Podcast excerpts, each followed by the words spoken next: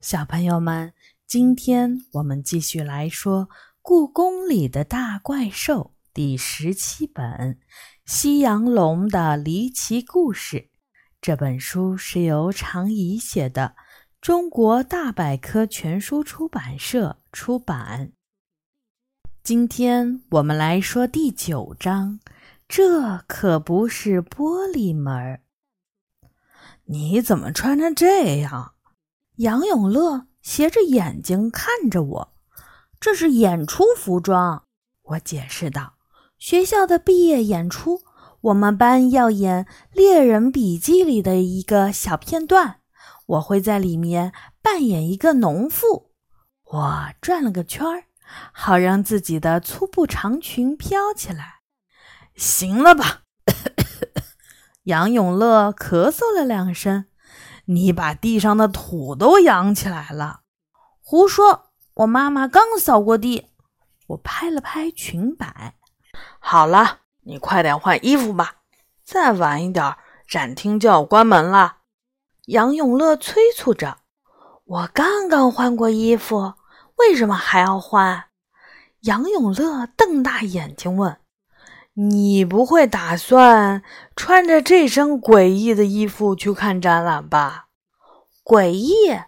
我们要去看的是俄罗斯宫廷典礼展，穿这身十九世纪俄国的传统服装正合适。我扯着裙子往外走。十九世纪俄国，你这身衣服是那个时候的？杨永乐重新打量着我。天哪！你不会连《猎人笔记》都没看过吧？那可是名著，里面写的就是发生在十九世纪俄国乡村的故事。杨永乐撇撇嘴说：“我为什么要看？一听名字就知道是本没意思的书。快走吧！”我的一只脚已经迈出了门，杨永乐却没有动。你自己去看吧。我突然觉得肚子疼，我皱起了眉头。肚子疼？这么突然？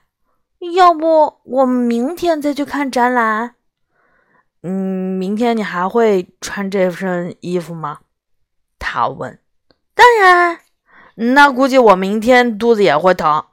杨永乐飞快地挤过我身边，溜了出去。哼！就好像我很想跟他一起去似的，我自己去看更好。我挺起胸脯，大步朝着神武门走去。还没到闭馆时间，故宫里到处都是游人，其中有不少身穿汉服的少女。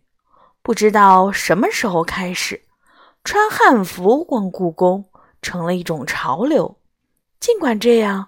我身上的俄式长裙还是吸引了不少人的关注，很多人的眼神怪怪的，但我才不在乎其他人怎么看呢。神武门展厅里的游客并不多，快接近闭馆的时间了，大家都开始往出口走去。我逆着人流，在金色与暗红色相间的展馆里。仔细欣赏着十八到十九世纪在莫斯科克林姆林宫举行的重要宫廷仪式上使用过的艺术珍品。他们有沙皇穿过的华服，女皇佩戴过的钻石皇冠，堪称艺术品的座椅，纯金的盘子和酒杯。我几乎可以想象。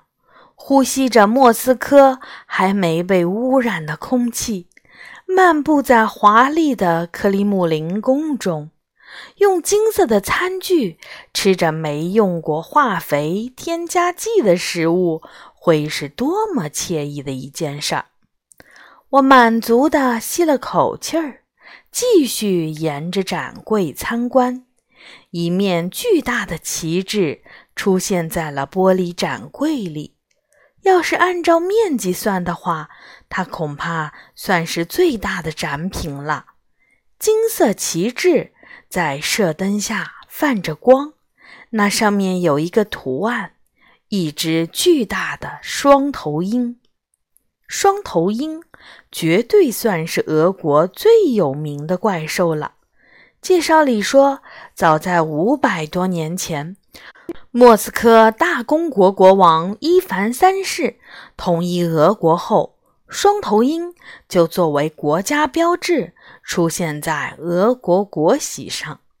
从此之后，历代君主大多继承了双头鹰的国徽图案。直到今天，金色的双头鹰还是俄罗斯国徽的标志。鹰头上是彼得大帝的三顶皇冠，鹰爪抓着象征皇权的权杖和金球。展览上到处可以看到双头鹰的形象。我一件件地数过去，装饰着双头鹰形象的盖炉。镶着红宝石的双头鹰徽章、双头鹰图案的戒指、怀表和饰品、双头鹰标本等等。双头鹰标本？怎么会有这种东西？啊我后退了两步，正好退到一只毛茸茸的双头鹰前面。它比苍鹰大得多。我曾经在动物园里见过一次苍鹰。结果非常失望。我一直以为天空之王苍鹰一定是既高大又威猛的，没想到其个头还没有一只鹅大。眼前的这只双头鹰大约有我身高的一半高，浑身上下都覆盖着灰黑色的羽毛。它长着两条长长的脖子。上面各有一只鹰头，每个头上都戴着小小的王冠。它褐色的眼睛又圆又亮，紧紧盯着前方。我真不知道工作人员是从哪里找来的这么逼真的标本。难道人类真的曾经捉到过活的双头鹰吗？双头鹰标本没有被放在展柜里。而是被放在一把有红色丝绒的椅子上，椅子的周围连隔离带都没有围，这可不太符合布展规范。难道是布展的时候疏忽了？我上上下下的打量着双头鹰标本，就在这时，标本右边的脑袋说话了：“你在看什么？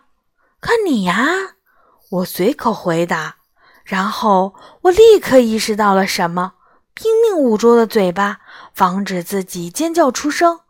过了好一会儿，我才重新镇定下来。你是活的？我压低声音问。小姑娘，你这么说可不太礼貌。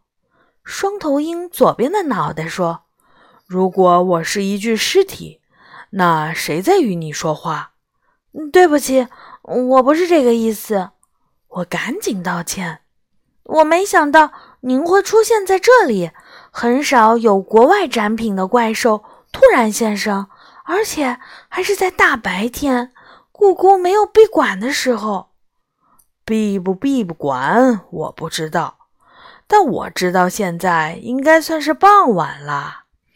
我从不会在白天现身，你可能不知道。我在俄罗斯的崇拜者太多了，白天现身简直就是给自己找麻烦。双头鹰右边的脑袋摇头晃脑地说：“天已经黑了吗？”我这才注意到自己的周围已经没有人了。看来我也要走了。但是，我看了看双头鹰，又看了看那些华丽的展品。是不是觉得这样走有点可惜？双头鹰看透了我的心思，我不好意思的点点头。那我就送你点东西吧，毕竟我们能够在这么遥远的地方相识，也是一种缘分。双头鹰说：“哦，有礼物呢！”我的眼睛亮了。什么样的礼物呢？双头鹰左边的头上下打量着我，右边的头似乎在思考。过了几秒钟，他右边的头说：“你今天的打扮正好是十九世纪俄国常见的打扮。那你愿不愿意去那个时候的莫斯科看一看呢？”这还用说？当然愿意啦！我想都没想就答应了。去之前，我有几件事情要提醒你：要是不想拉肚子的话，一定不要吃任何东西，也不要喝水。那时候霍乱和斑疹伤寒还在流行。我问：“我渴了怎么办？”那就回来。双头鹰回答：“所以别走得太远。”好吧，我不情愿地答应了。我本来还想尝尝猎人笔记里写的乳酪、格瓦斯和黑麦面包呢，这下看来没戏了。记住，别走得太远。双头鹰又嘱咐了一句。我使劲儿点点头。双头鹰从自己的尾巴后面叼出了一根金杖。握在爪子里，他指着旁边的一扇玻璃门问：“你知道这是什么吗？”应急通道。双头鹰摇摇头：“玻璃门？这可不是玻璃门，它是通往十九世纪莫斯科的时光之门。”双头鹰一边说，一边举起了金杖，轻轻敲了敲玻璃门。玻璃门立刻散发出耀眼的光芒。你现在可以进去了。我遮住眼睛，打开玻璃门，走了进去。等到我把遮住眼睛的手拿开，眼前已经是完全陌生的景象。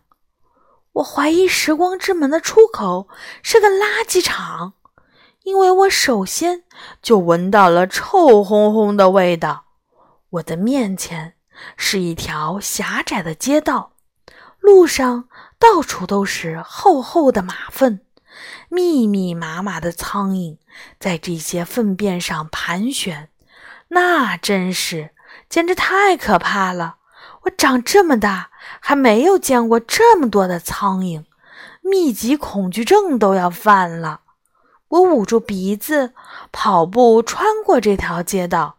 终于来到了一条宽阔的街道上，路两边的行人不算多，马车在大路上横冲直撞，没有汽车，没有汽车尾气，但是空气中弥漫着马粪味儿，空气质量相当糟糕。但是。周围高大的建筑很快就让我忘记了令人不愉快的味道。宏伟的克林姆林宫就伫立在离我不远的地方，夕照为白色的建筑染上了淡淡的粉红色。坚固的围墙、高大的钟楼、金顶的教堂、古老的楼阁和宫殿。一切都比我在图片里看到的更加雄伟、美丽，令人震撼。克里姆林宫的旁边就是莫斯科河，我沿着河边走了一小段，河水静静地流淌着，但却没有我想象中的那么清澈。不少人在河边洗衣服和床单。我还亲眼看到一个女仆模样的人把大桶的垃圾一股脑的倒进了河水里。夕阳正快速消失在暗色的天边，我开始大步往回走。我可没有胆子自己一个人在十九世纪的莫斯科过夜。我躲开了一辆飞奔的马车，穿过宽阔的街道。走上一条看起来很眼熟的小路，虽然这里也满是成堆的马粪，但是我很快就发现自己走错路了。我绕了很久，也没有找到通往时光之门的路。天很快就黑了，成群的老鼠从四面八方钻了出来，它们占领了街道，吱吱吱吱的四处寻找着食物，一点儿都不怕人。我小心翼翼地躲过了鼠群。满头大汗的在迷宫般的街道里跑来跑去，越跑心里越慌。我不会就这样被困在了十九世纪的莫斯科吧？这时候，一个行人路过我身边，他停下来，好奇地看着我。他长了一脸的大胡子，身材很高大，也很胖，身上散发着呛人的酒味儿。和臭味儿，可能是很久没有洗澡了。他说了一句我完全听不懂的话，应该是俄语。我躲得远远的，一直在摇头，他却径直朝我走过来。这下糟了，我心想，看来是碰到坏人了。我恐怕再也回不到故宫了，再也见不到爸爸妈妈了。我鼻子一酸。眼泪顺着脸颊流了下来，我后悔极了。就在这时，大胡子男人却突然被一大群老鼠包围了。老鼠们啃咬着他的皮鞋和裤腿儿，仿佛那些是用香甜的奶酪做成的。大胡子男人生气地甩着鞋子上的老鼠，甩掉两只，就会有几只再爬上来。趁这个时候。跟我走！一个声音突然在我的耳边响起，我焦急地四处寻找，最后发现说话的居然是我面前的一只大老鼠。啊！我吃惊地张大了嘴巴。你听得懂我说话对吧？大老鼠问。是的，我点点头。那就赶紧走吧，别耽误了。大大老鼠催促说：“要是再晚一点儿。”这座城市里的酒鬼就都要冒出来了。嗯，好好的，我跟在大老鼠的后面跑了起来。其他所有的老鼠都主动为我们让出道路。时不时会有大胡子男人的吼声和尖叫声从我们的身后传来。大老鼠带我跑过一条接一条的街道，它们像蜘蛛网上的丝一样。遍布在这座城市里。就在我快要跑不动的时候，大老鼠带我来到了一条狭窄的小路，周围的煤油路灯非常昏暗，但我仍然一眼就认出这就是通往时光之门的那条路。你救了我，我感激地对大老鼠说。可是我们并不认识。你为什么要这么做？你不用客气。自从双头鹰创造了那扇所谓的时光之门，我就被他聘为时光救援员，专门救助这个时空里迷路或者是遇到麻烦的游客们。大老鼠挺着胸脯说：“你已经是我救的第十一个人了。”这个数字让我吃了一惊。哇，看来穿过时光之门的人还真不少。可不是，都怪那些古装电影和小说，让闲工夫太多的年轻人觉得十九世纪的莫斯科很浪漫。但实际上，无论是卫生条件还是文明程度，这里都和二十一世纪差得远呢。老鼠嘴巴不停地说：“所以穿过时光之门后。”新鲜劲儿一过，大多数人都会很后悔。如果再碰到些奇奇怪怪的事情，没准儿连命都保不住了。你的工作真的很重要啊！我称赞道。不是我吹牛，大老鼠得意地说：“我在这里的眼线多得不得了，还没有谁是我找不到的。而且你们这些穿越者……”特别好认，我一眼就能认得出来，从来没有出过差错。双头鹰一直对我的工作很满意。天已经黑透了，没有被污染过的天空，星星如钻石般闪耀。我走到时光门前，它正在黑暗中闪闪发光。我告别了大老鼠，打开了门，走了进去。感觉怎么样？双头鹰仍然蹲在那把红丝绒椅子上。我现在能喝下十瓶矿泉水。我告诉他：“就这样。”我不知道别人怎么想，反正我再也不会打开这扇门了。我笑着说：“如果我向往莫斯科，我会让妈妈买飞机票带我去。我相信今天的莫斯科。”要比十九世纪的好得多，那是当然。你知道我最敬佩人类什么吗？就是你们总是在进步。双头鹰晃着两个脑袋说：“我要回家了。”你呢？我问。我想多旅行一段时间。双头鹰回答。看看还有没有其他地方的人对十九世纪的莫斯科感兴趣。嗯，再见吧。我摆摆手，再见。好的，小朋友们，这一章呢就结束了。下一次我们会来说这本书的最后一章《怪兽孤儿》。小朋友们，晚安。